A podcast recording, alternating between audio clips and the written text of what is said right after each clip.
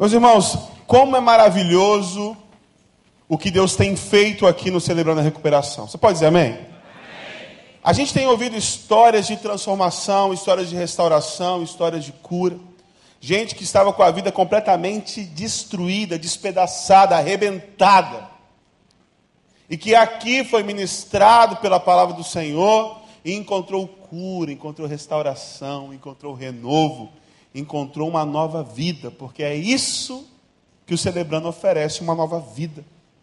A vida agora é em Cristo Jesus. E nós temos ouvido histórias e mais histórias e mais histórias e histórias de gente que tem sido transformado pelo poder do Evangelho. E que tem seguido aquilo que é sugerido.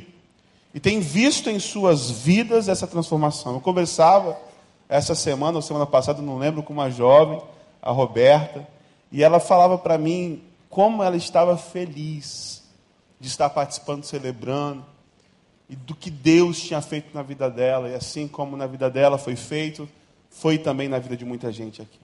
Amém? O problema é que, nesse caminho de recuperação, nessa estrada que nós trilhamos, do aperfeiçoamento em Jesus Cristo, do abandono dos nossos vícios de comportamento, existem altos e baixos. Existem muitos obstáculos. E por muitas vezes, no caso de algumas pessoas, existem as recaídas. E é disso que eu quero falar nessa noite, de recaída. Isso é muito importante porque existe uma compreensão equivocada ao respeito das recaídas e a respeito também da abstinência. E eu não estou falando só de dependente químico aqui. Eu estou falando do mentiroso, eu estou falando do viciado em pornografia, eu estou falando do irascivo. Porque parece que quando nós estamos num período de abstinência, onde esse nosso vício comportamental não é manifesto tão frequentemente, ou é não, não é manifesto de uma vez por todas, a gente entende que esse período é um período de sucesso absoluto. Muita gente entende assim. E da mesma forma entende que quando existe uma recaída, quando nós voltamos ao velho comportamento, uma vez que seja apenas, que é o completo fracasso.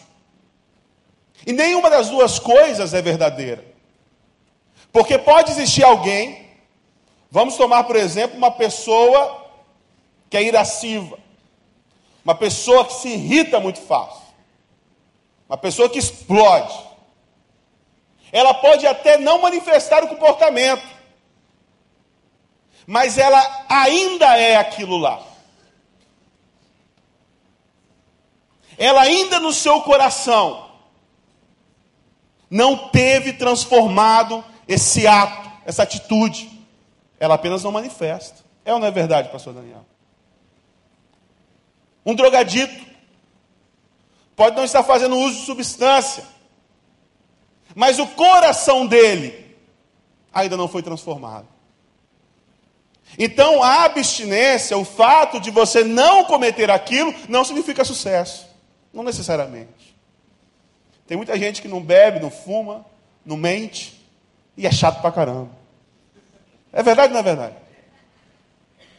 Então não, não significa muita coisa isso. Assim como também aquele que recai, não significa também um fracasso absoluto. Significa um tropeço no meio do caminho. E aí eu pensando, Senhor, eu preciso de uma palavra nesse sentido. E eu comecei a ler 1 Coríntios. A carta que Paulo escreve, a primeira carta que Paulo escreve aos Coríntios. Eu queria que você abrisse aí no capítulo 1. Os primeiros versículos. Apóstolo Paulo, chamado para ser apóstolo de Cristo Jesus pela vontade de Deus, e o irmão Sócenes. A igreja de Deus que está em Corinto, aos santificados em Cristo Jesus e chamados para serem santos, com todos os que em toda parte invocam o nome de nosso Senhor Jesus Cristo, Senhor deles e nosso. E aí eu parei e falei assim: é essa palavra que eu preciso. Só dessa saudação. E você vai entender muito bem por quê. A igreja de Corinto era uma igreja extremamente problemática. Extremamente problemática. A igreja de Corinto era uma igreja dividida. Existiam facções dentro da igreja. E como é horrível quando isso acontece dentro de uma igreja. O apóstolo Paulo fala que muitos seguiam Apolo, que era uma liderança forte lá. Muitos seguiam a Paulo. E tinha o grupo que seguia a Cristo. Isso que é mais interessante. E eu acho que esse grupo era o mais problemático. Porque é o grupo dos santarrões, é o grupo dos santificados, dos espiritualizados. E é muito interessante que a gente faz muitas vezes o caminho inverso. O caminho inverso de Cristo Jesus, porque Jesus é o Deus que se humanizou. E muitas vezes a gente, para ter uma, uma espiritualidade sadia, a gente tem que se desumanizar, se tornar outra coisa que não seres humanos. E a pessoa se exclui completamente do convívio e ela começa a se tornar aquele santarrão que não pode se misturar mais com ninguém. E ela vive em outra dimensão, completamente alienado. É, não é verdade? É assim que acontece. Quando o convite de Deus para nós é que sejamos cada vez mais humanos. Porque quanto mais parecemos com Jesus, mais gente nós somos. E quanto mais gente nós somos, mais humanos nós somos. Então tinha esse grupo que eu acho que era o mais perigoso, os que só seguiam a Cristo. Ou seja, não existe liderança nenhuma a quem nós devemos responder. É só o nosso mestre Jesus. Então era uma igreja que tinha divisão. Era uma igreja que tinha problemas doutrinários.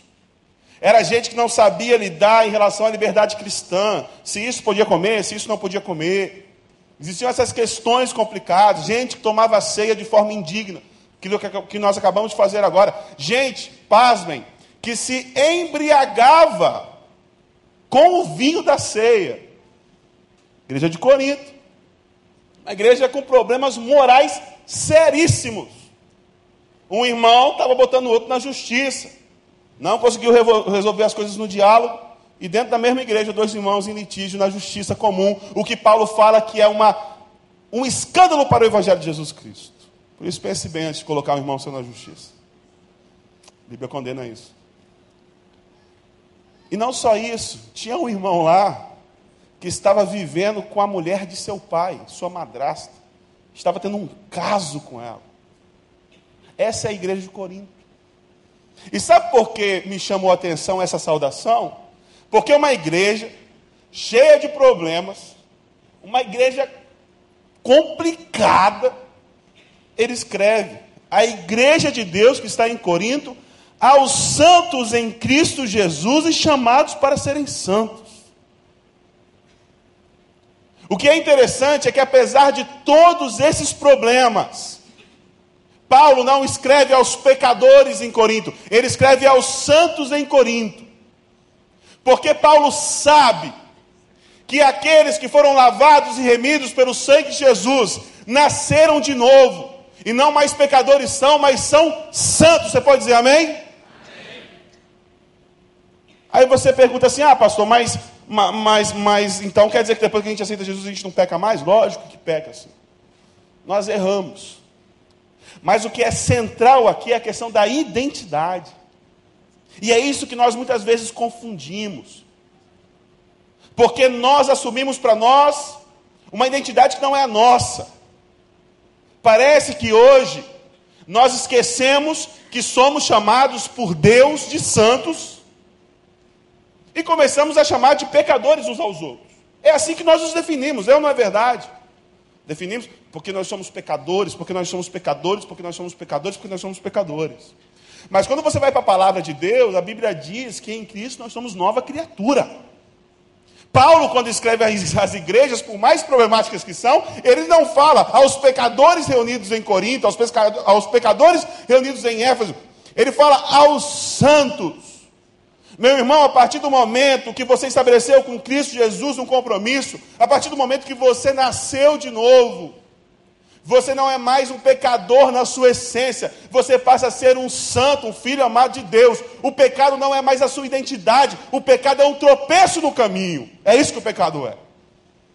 Não faz mais parte da sua identidade, porque a sua identidade é uma nova identidade de Cristo Jesus. Você é santo. Santo. Mas por que, então, que eu ouvi tanta gente falando para mim que eu sou pecador, pecador, pecador, pecador? Sabe por quê? Porque a culpa, presta bem atenção no que eu vou falar para você. A culpa é uma arma poderosíssima de manipulação. Quer controlar e manipular alguém? Enche essa pessoa de culpa. Enche essa pessoa de culpa. Destrua a autoestima dessa pessoa. Você vai ter alguém nas suas mãos, prisioneiro. É por isso que muitas mulheres que são abusadas fisicamente, sexualmente, verbalmente por alguns maridos, nunca tomam uma atitude. Porque esses maridos falam: olha, você não vale nada. Se eu te largar, ninguém vai te querer. Existe um processo de destruição da autoestima. Uma culpa é massificada na mente daquela pessoa e aquela pessoa se acha completamente inválida. E por se achar completamente inválida, ela não consegue se mover e ela fica presa pela culpa. E infelizmente, essa é uma forma que nós vemos em muitos lugares de se controlar o povo, de, se manter, de manter o povo dentro da igreja, através da culpa. Eu fui numa igreja uma vez, gente, que eu, eu ouvi o pastor pregar e eu saí de lá me sentindo muito mal. Um lixo. De tanto que ele me descascou, não só a mim, mas a todo mundo que estava lá. E eu fiquei perguntando: será que o evangelho de Jesus é isso? Era isso que Jesus fazia com as pessoas? É como se nós quiséssemos levar as pessoas a se, a se aproximarem de Jesus, mas destruindo completamente a autoestima delas. Olha, você não é nada, você é um lixo, você é isso, você é aquilo. Então, meu irmão, a única saída para você é Cristo Jesus. Na verdade, não é bem assim. Quando na verdade, nós olhamos para o início de todas as coisas, nós vemos uma coisa maravilhosa. Lembra lá da narrativa da criação? Na narrativa da criação, Deus faz surgir luz, e a Bíblia fala, e viu Deus que era bom. Deus ele faz separação entre terra seca e água. A Bíblia diz, e viu Deus que era bom. Deus cria os répteis, os peixes. A Bíblia diz, e viu Deus que era bom. Deus cria as vegetações, as árvores, frutos. A Bíblia diz, viu Deus que era bom. Deus cria os animais, e a Bíblia diz, viu Deus que era bom. Mas quando Deus para e faz o homem, o ser humano, a Bíblia diz assim: e viu Deus que aquilo era muito bom. A primeira coisa que a Bíblia diz a respeito de você e de mim é que quando Deus fez você e eu, ele não falou assim, isso é um lixo, é um nada, um ser desprezível. A Bíblia diz, não sou eu que estou dizendo, que quando Deus olhou para você e para mim, ele falou assim: Ah, isso é muito bom. Ah, meu irmão. Deus não quer você por culpa. Deus ele não quer te manipular como muita gente quer. Porque nós fomos chamados para a liberdade. Porque Deus não tem interesse nenhum que você esteja perto dele por culpa. Ele quer que você esteja perto dele por amor. Só. Então é por isso que a gente perdeu um pouco do foco. E o foco ficou sempre no pecado, no pecado, no pecado, e não na restauração, na vida.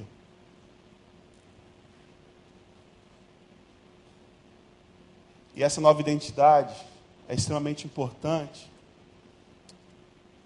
porque nós vivemos de acordo com aquilo que nós acreditamos que somos.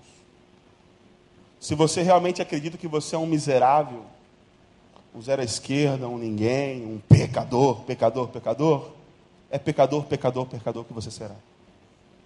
Você vai viver da forma como acredita que você é. Agora, se você entende que você é um filho amado de Deus, que foi chamado para ser santo, é para a santidade que você vai viver. E meu irmão, não só apenas pastores, líderes religiosos que usam a culpa como instrumento de manipulação, o diabo faz isso. E ele faz isso muito bem. Porque quando você está num processo de restauração, e Deus, Ele pega você, te limpa, Ele te cura, Ele faz em você uma obra maravilhosa, mas daqui a pouco, lá na frente, você dá um tropeção e você cai, você tem uma recaída. Sabe o que o diabo chega e fala no seu ouvido? Falei para você. É isso que você é. O inimigo tenta fazer você acreditar que você é o seu pecado, que você é a sua miséria. E ele usa a culpa para te massacrar. E ele tenta convencer você que é impossível ser outra coisa diferente do que o pecado que você comete. Mas como nós vimos aqui, como nós testemunhamos aqui, nas palavras do pastor Daniel, o sangue de Jesus Cristo nos purifica e nos limpa de todo o pecado. E por causa de Jesus Cristo, nós somos nova criatura. E nós nascemos de novo. Somos novos em Cristo Jesus, aleluia.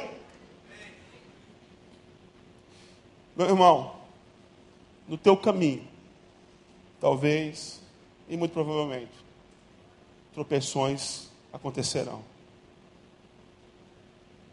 E a voz do inimigo vai dizer para você: olha, eu disse, não tem jeito, não dá. Você é assim. Que Jesus disse para você é assim: olha, não foi assim que eu te criei. Isso não te pertence mais. O que aconteceu aqui foi um tropeço. Você é um santo. Você é meu. Você é um filho amado, eu amo você e nós vamos continuar caminhando. E se você cair de novo, eu vou te pegar pela mão e você vai levantar quantas vezes for necessário. No site do DNA, uns de, dos depoimentos, um rapaz fala assim: Agora sabemos que a velha mentira, uma vez adicto, sempre um adicto, não será mais tolerado, nem pela sociedade e nem pelo adicto. Nós nos recuperamos. Que Deus nos abençoe.